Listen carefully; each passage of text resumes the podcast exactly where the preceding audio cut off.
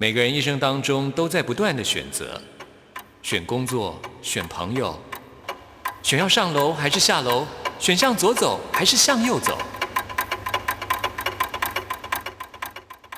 只有音乐，你不用选择，因为你要的音乐都在这里。音乐 MIT Music in Taiwan。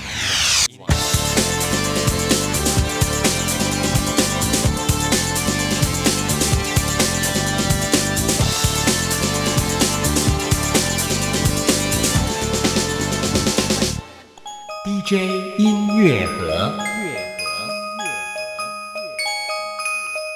亲爱的听众朋友，大家好，欢迎收听今天的音乐 MIT Music in Taiwan，我是谭志毅。在今天的 DJ 音乐盒单元当中，为听众朋友邀请到的就是吟唱诗人安祖，带来他的最新的专辑《大师致敬诗歌》的专辑，要推荐给所有的听众朋友。安祖您好，志毅姐您好，还有各位观众大家好，非常荣幸今天有机会来加入这个节目。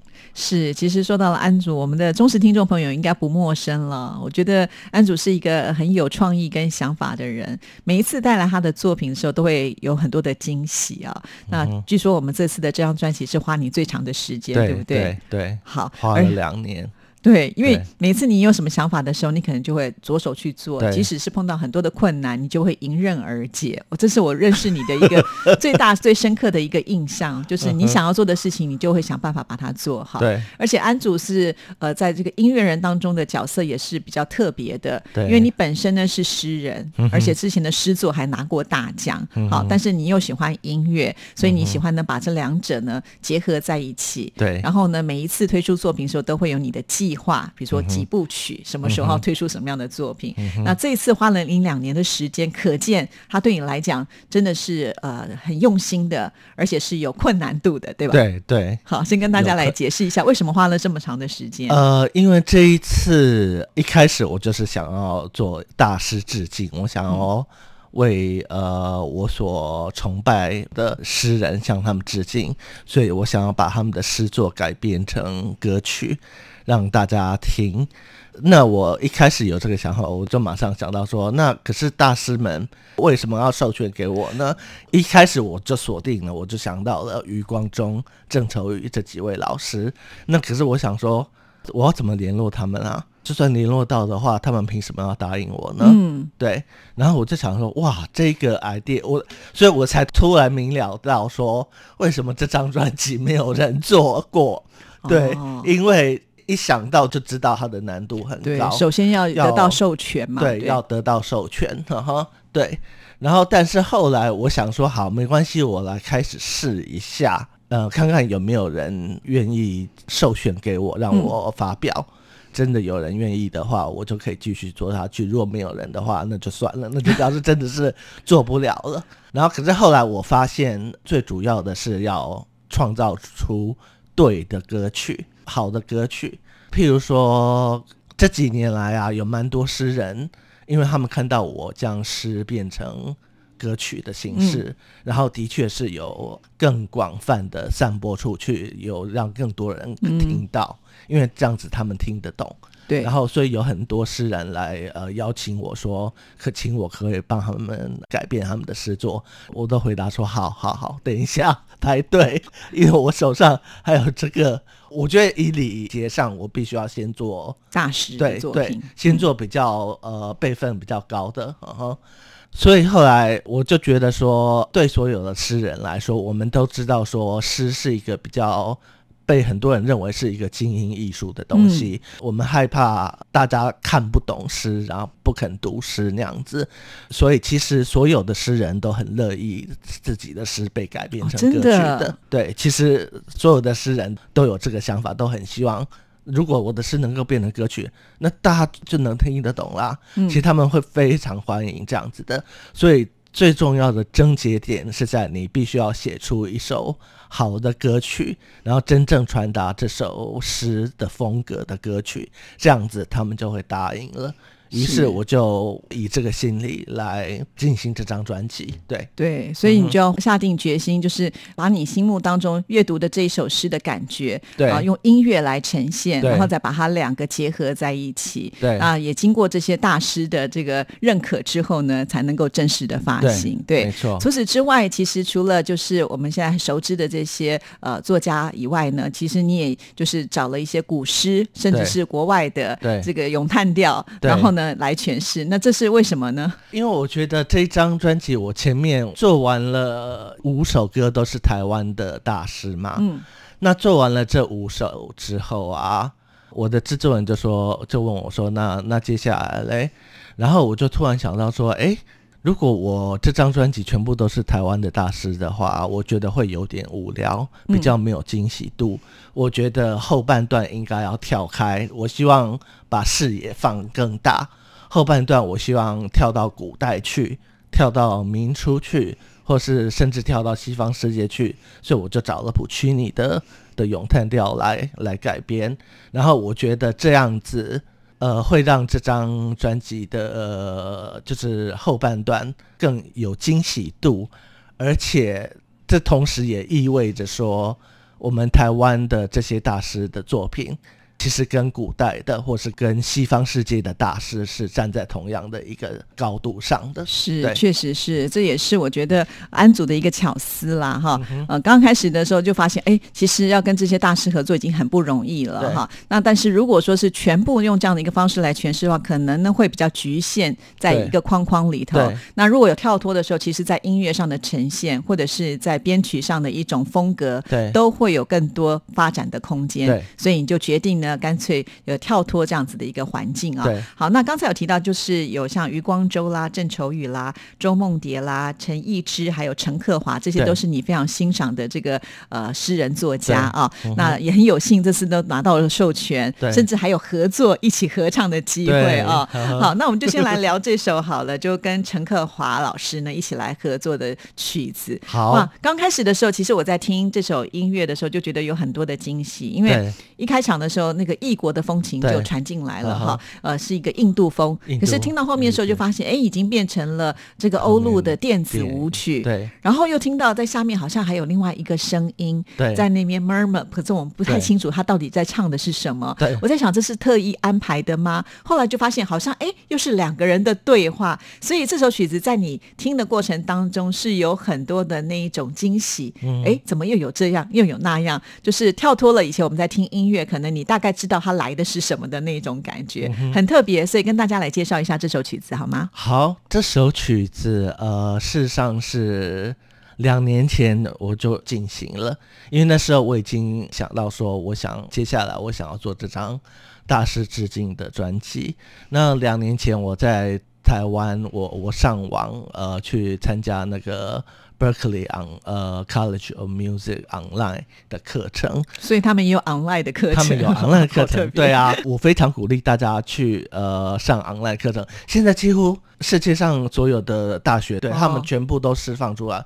我觉得就是网络的兴起，就是嗯让教育变成民主化了。是，所以你就不一定要飞到美国去对了。对对，有很多很多的像 Coursera 啊或什么的，有所有的名校的那些课程，他们都释放出来，让你可以在台湾就上哈佛的课程了。哦，对好了解了，所以你也是精益求精啊，就是会随时随地的希望能够呃增加自己的这种音乐的能量。对对对，有好。那我现在再回到，这是我两年前在上那个 Berkeley 呃 online 的一个音乐制作课程，然后这个就是我那个学期的作业，我就是选择了。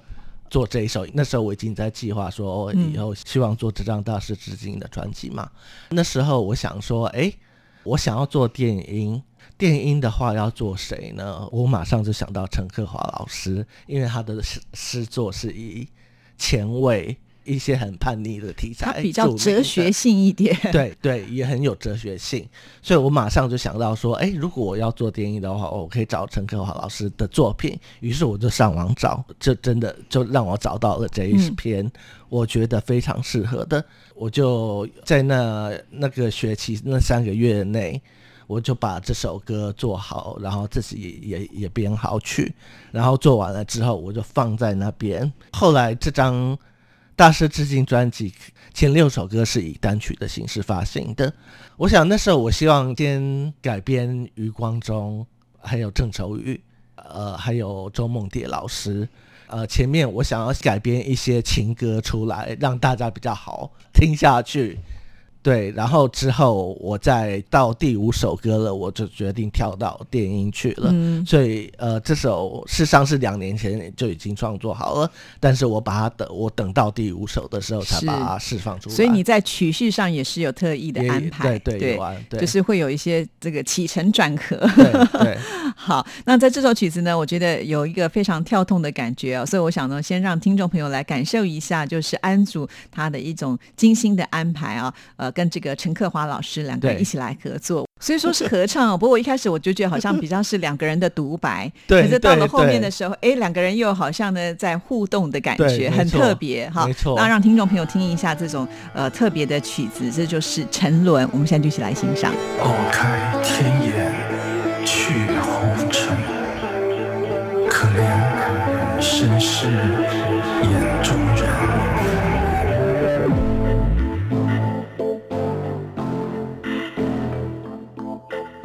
大人以我的以我的身以我的我的眼。身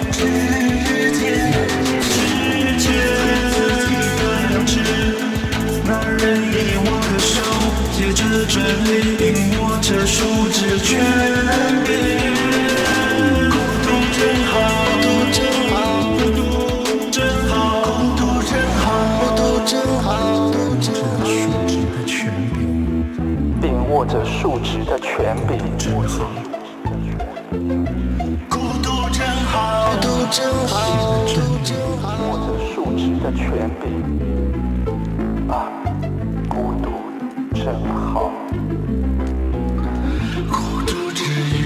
想飞的孤寂，他想飞的孤寂，包括经常把自己弄湿，一边又一边,轻点牙齿电压，担心脚踩着火山口，当然那人也痛着我的痛，我明白，即使如何和沙数，也看不少。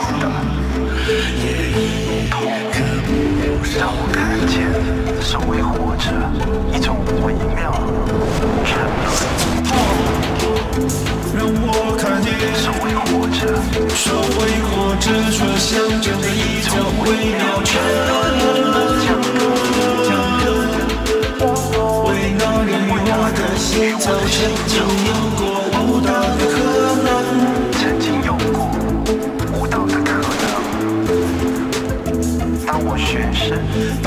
转身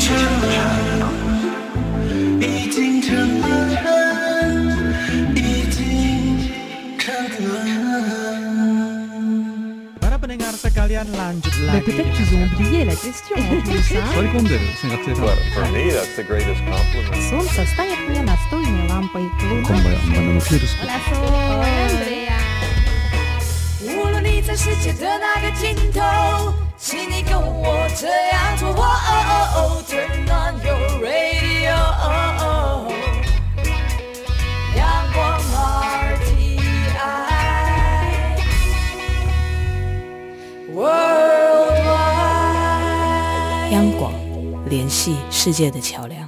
这里是中央广播电台台湾之音，听众朋友现在收听的节目是音乐 MIT。在今天的 DJ 音乐盒里，为听众朋友邀请到的就是吟唱诗人安祖带来他的最新专辑《大师致敬诗歌》。其实我对安祖一直很好奇哦，就是呃，你对这个文学是非常有兴趣的，可是你很小的时候就在国外生活了很长的一段时间，对，那为什么你的中文造诣还是可以这么的好呢？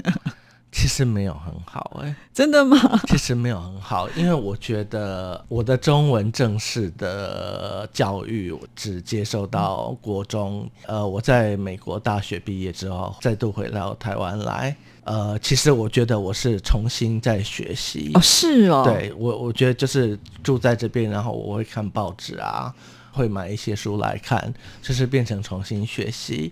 但是我觉得这件事情对我来说好，可能是一件好事，就是说我不是像在台湾受教育长大的，尤其是那些中文系的诗人哈，而且我觉得这过去十年或二十年，呃。也有其他的前辈，呃，前辈的诗人也也也有这个感觉，他们觉得说，现代诗好像又走到了一个很精神晦涩的阶段去了，又变成这样子了。嗯我们又要想办法再把它拉回来说，是要要写写诗是要是要分享给大家看的那样子。嗯然后这件事情对我来说，我不可能有这个问题了，因为我认识的中文字不是那么多。然后，所以我写诗的时候，我就只能用我所认识的字来表达我想要表达的感情。所以其实安祖的这样子的一个故事也启发了大家，不用把诗想的非常的困难，一定要写到就是说好像用的用词遣句很艰深，其实不需要。有的时候它可能就是一种真情流露吧，对不对？没错，应该是可以这样的才是方式。嗯这才是诗作，真正的好诗应该是这样子，应该就是用简单的文字，然后营造出很好的境界，很丰富的感情。对，或者是我觉得，因为安竹后来在国外受教育，所以可能反而没有就是在台湾给你的那一种框架。如果在台湾受教育的话，可能有一个规矩。就是放在那边，你不可以违反这些规则。但是反而呢，你没有受到这样子的一种框架之后，你就更能够自由的去发展嘛，对对不对？所以你之前所写的这个第一本的诗集来自崩裂世界的情诗，就获得了全国优秀青年人的诗人奖，这个就很不容易啊，对不对？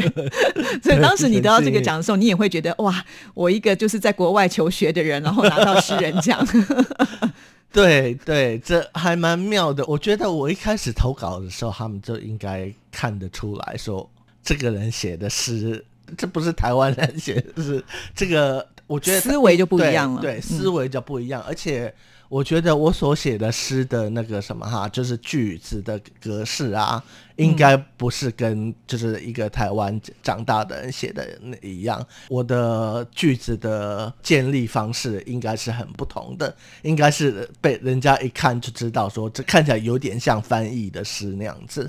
对，然后我觉得他们应该一眼就看得出来说我的背景是怎样。哦，是，不过真的也蛮厉害的啦啊、好，回到你这张专辑当中的这个音乐作品，其实我第一首听到的是余光中的《与永恒拔河》这首曲子啊对。其实，在听的时候，我就想说，要把诗变成了流行音乐，或者是变成音乐这样子的形式来呈现的时候，也许我们会觉得它应该是比较像以前民歌的那样子的一种形式。对但是在这首曲子一开始，我听到那个钢琴的伴奏，嗯它是很浅、很淡的。然后呢，你反而一开始几乎是已经变成在清唱，嗯然后呢，慢慢再把整个情绪给带出来。所以我觉得安祖在设计音乐的时候，其实你有考量到诗句当中的一种铺陈，嗯所以你在编曲的时候，真的有。配合了这样子的一个诗句的呈现的时候，去做一些转换，这是我在这首曲子之后听到的一种呃很飘逸、很脱俗，然后呢又觉得很清新的感觉。嗯哼谢谢。你你当时自己在设计的时候是有考量这些吗？有啊，有有有，其实每一首都都会有。我觉得这可能是有一点，就是我跟其他的歌手比较不同的地方，是因为我也是一个诗人，然后我是对文文字非常敏感的。之前我的我的制作人啊，他们帮我呃，就是我们制作好一首歌之后啊，他们会帮我配唱，嗯，就是做他们会做一个 demo 带 demo，对，让我听。每次我听完之后，我就想说这是怎么回事啊？怎么会把这首歌唱成这个样子呢？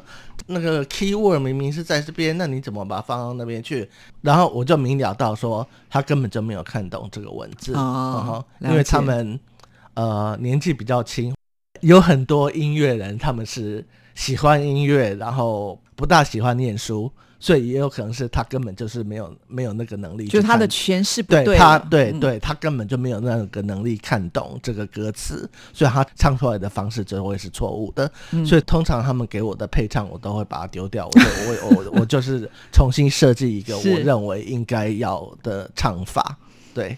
所以我发现，就是说我在唱歌的时候，我对咬字的哪些字应该是重音，哪些字应该要怎样转啊，做转转弯什么的，我对这些细节很很在意。嗯，因为我看得懂这些文字嘛，然后我就觉得说，这重音要在哪里，就必须要在哪里，不可以放错地方。对，其实，在旋律的设计上也是如此。对对，有些音就是配合在一起的时候，你就是一个强调的东西。嗯所以这也就是为什么明明就只有一个八度的音阶来看，我们有十二个半音，可是可以组合出这么多的音乐，那就是因为它其中最奥妙的部分了啊、就是我觉得文字跟音的结合，跟它的这个重音，甚至它的长度，甚至是它的一些跳动的一个音程，其实那些都是有很多的玄机在里面的。那就看你怎么去用，把它用到最好了。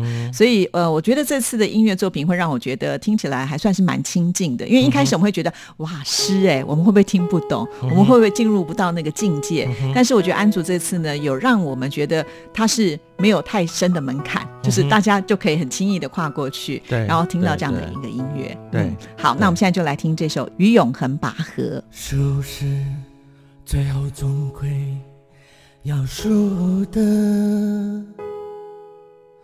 恋人带伤都跌过街区，于是游戏终止，又一场不公平的竞争。但对岸的力量一分身也会失手，会踏过界来一直半只留下。谁也未见过指风吹，星光展，不朽生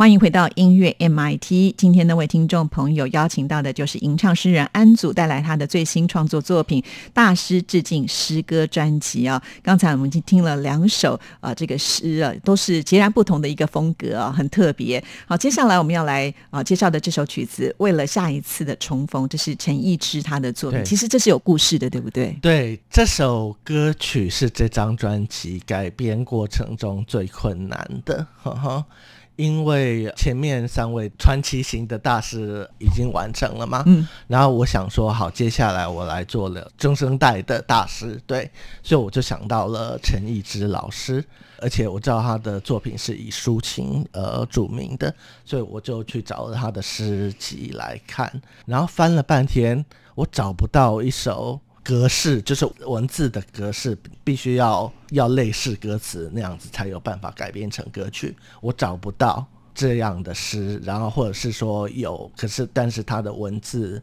内容并不是够抒情，就是没有办法让我改编成一首歌曲。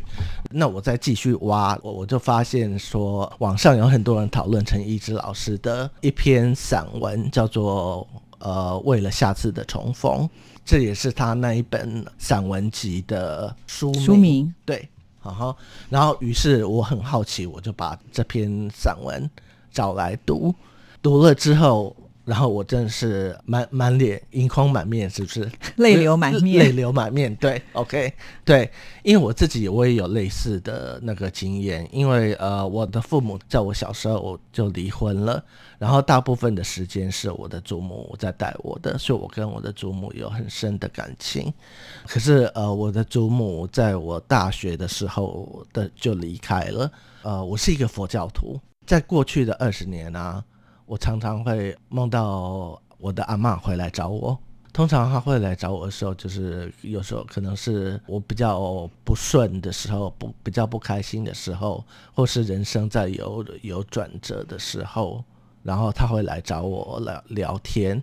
所以我是真心的相信，说这个世界上真的的确是有所谓呃有地狱、有人间跟天堂。那阿嬷正在天堂。这对我来说是很欣慰的事情，然后我相信，呃，有一天我会我会跟他再重逢。我的故事跟陈一之老师这一篇呃散文的故事几乎是一模一样的故事了，所以呃，我觉得我读完他那一篇呃散文的时候，我觉得我我懂的这一篇故事，于是我就做了一个非常反常的动作，我当然不敢先先问他。呃，肯不肯？我就自己做了，我就把他的散文里面我觉得最重要的字句，把它剪出来，然后拼拼凑凑的，就就就拼出来了歌词。那拼完了歌词了之后，我我就为这首歌写曲。那因为我对这一首歌的故事非常的认同，我觉得我写这一首歌。我觉得是音乐创作生涯中到目前为止写的最好的一首歌啊！是因为我觉得这首歌非常好听，非常有感情。然后我寄去给陈奕之老师，然后他很讶异，我就直接上网去找他的 email，因为我知道他在师大有教书，然后我就直接 email 给他，问他说：“你你你喜欢这首歌吗？”然后他很讶异，他说：“安祖，可是。”这不是我写的诗哎，他说这是我写的散文被你剪成这样子，然后里面还有几个字不是是是是我们不是他写不是他写的，然后是因为我必须要完成那个歌词的长度补写上去的，然后他的反应这样子是非常正常的，我也期盼他是时候会这样子的反应，那于是我就等了两周，我就我就在想说，嗯。那怎么办呢？我就问我的制作人，我就说那那怎么办？我我要不要？我觉得这首歌的旋律非常的美，要不然我们就就把他的歌词丢掉，我重写歌词好了。然后我的制作人反对，他说那样子不好。你就问他说，呃，他认为你们两个干脆一起挂名那个当做死人好了嘛？于是我就问陈老师，然后很显然的。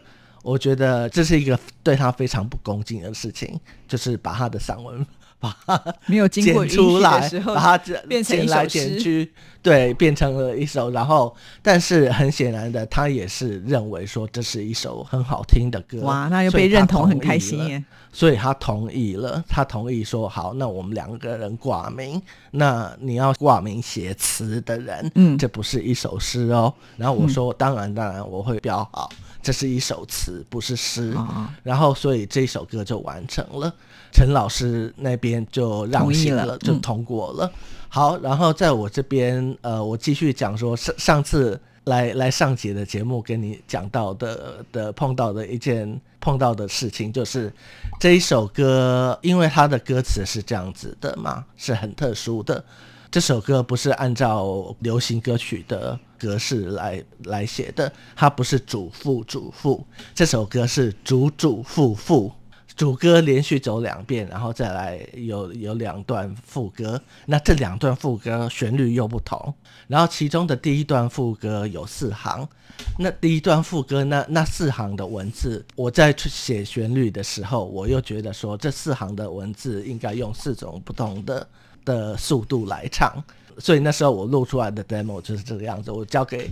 我的制作人的时候，他就头痛的要死。他说：“不可能！”他说：“怎么可以这没有这种没有人事情这样变来变去。对，没有这种事情，歌曲只能有一个速度，更何况说好，顶多给你两个，你总 你居然还要要变三个你要有四个四个速度，然后再加上前后，就变成这首歌有五个速度的。然后他说哪有这种歌曲的？呃我说啊，一定有人做过啦，拜托。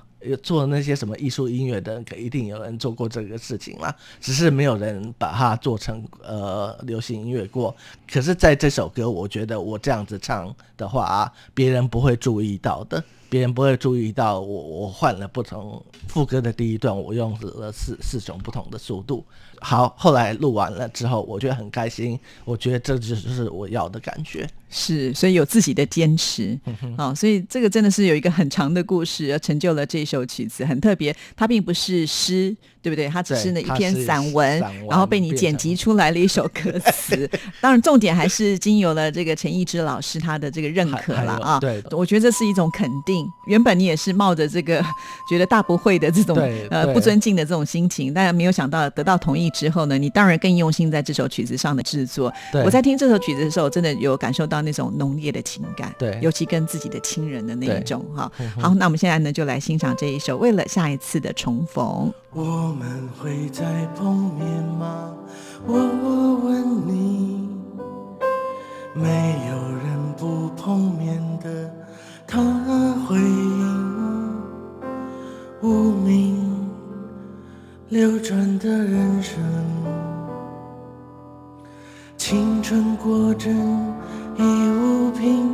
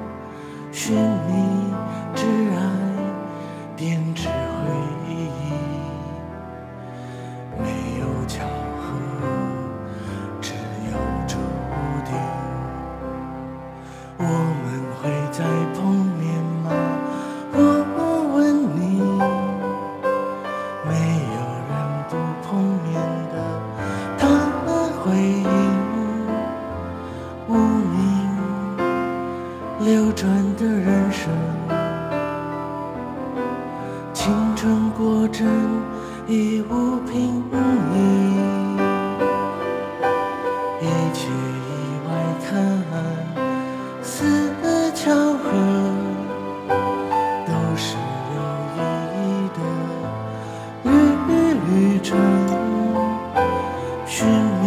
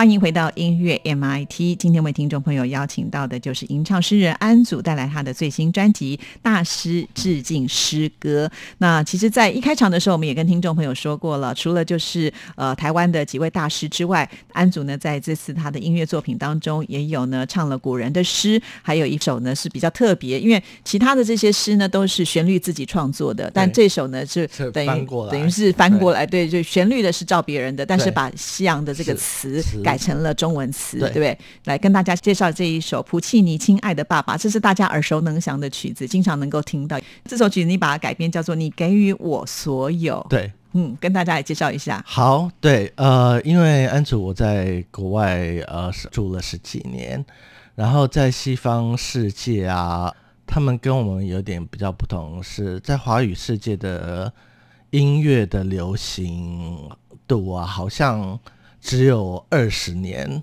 超过二十年的歌曲会被忘记了，或者是四十年顶多，对。嗯，邓丽君还有在被听，然后可是，在更老的就你的意思就是说，就是要流传久的比较难，对对对，我们的音乐似乎只能流传二三十年而已。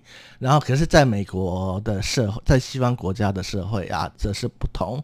呃，他们虽然呃文化很年轻，只有两两三百年而已，可是呃，在美国呃，它过去的两三百年的音乐都被保存着。就是说，你现在如果你去美国住的话，你除了现在的流行音乐，二零二零二零年的之外，你也可以听到八九零年代、七零年代，然后六零年代摇滚啊的呃披头士啊，然后再甚至是呃百老汇音乐剧，还有爵士乐，再是连呃歌曲，呃你也会很常在电台上、在电影里面或是在电视的配乐里面听到，所以这一首是呃，所以我也听歌剧，哈哈。那这首是我最喜欢的一首歌剧歌剧的曲曲目。然后，但是这首歌曲来自于布奇尼的一个短的单幕剧，嗯它是一个单幕剧，叫做《Johnny 西去》。然后这首歌在里面不知道为什么会发生这样的事情。这首歌呃，在那个歌剧里面啊，它的歌词是是写成一个女儿向她的父亲告白说，她已经有心里有她喜爱的男子了，所以她不希望她的爸爸逼她嫁给别人。哈哈，那我觉得这个歌词根本就写错了，因为一一首这么美丽的呃，我觉得这首歌的旋律是一首很美丽的嗯情歌，为什么这首歌会被拿来用成一个好像是叙叙事所过度的一首歌曲的作用呢？对，所以我于是我决定呃把这首歌拿来改编成现在的国语歌曲。歌词的话，我就以我认为这首歌的旋律，它应该表达的是，我认为我听到这首歌的旋律是一个爱人在向另外一个爱爱人嗯。告诫，所以我就把它改编成呃国语版，呃，然后希望这首歌这首咏叹调变成一首好听的国语歌曲，然后呃献给所有的听众们。对，旋律当然大家很熟悉，但是呢，在整个音乐风格上呢，它从咏叹调已经变成了流行音乐。对，可能大家的接受度又能够更高一些了啊、这也是一个很特别的做法。好，那我们现在呢，就来听这首《你给予我所有》。那今天非常的呃高兴邀请到安祖来到我们节目当中，介绍他这么多这么棒的作品，也希望你能够继续加油。好，那我们今天的访问呢，就到这边告一个段落。再次的谢谢安祖。好，谢谢大家。那我们今天的节目呢，进行到这边，也要跟听众朋友说声再见了。谢谢您的收听，祝福您，拜拜。亲爱的你从何来？你将要何处去？我心为你而激动，激